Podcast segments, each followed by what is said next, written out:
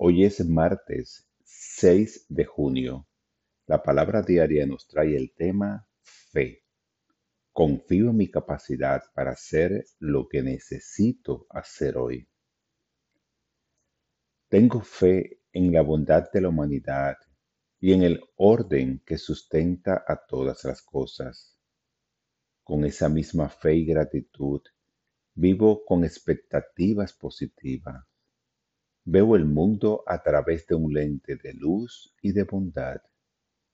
Cuando mi fe se ve probada, en lugar de enfocarme en el problema, recuerdo que estoy en el proceso de conquistar y superar los obstáculos y las barreras aparentes. Reafirmo mi fe al declarar, soy divino, soy fuerte, soy digno, soy suficiente.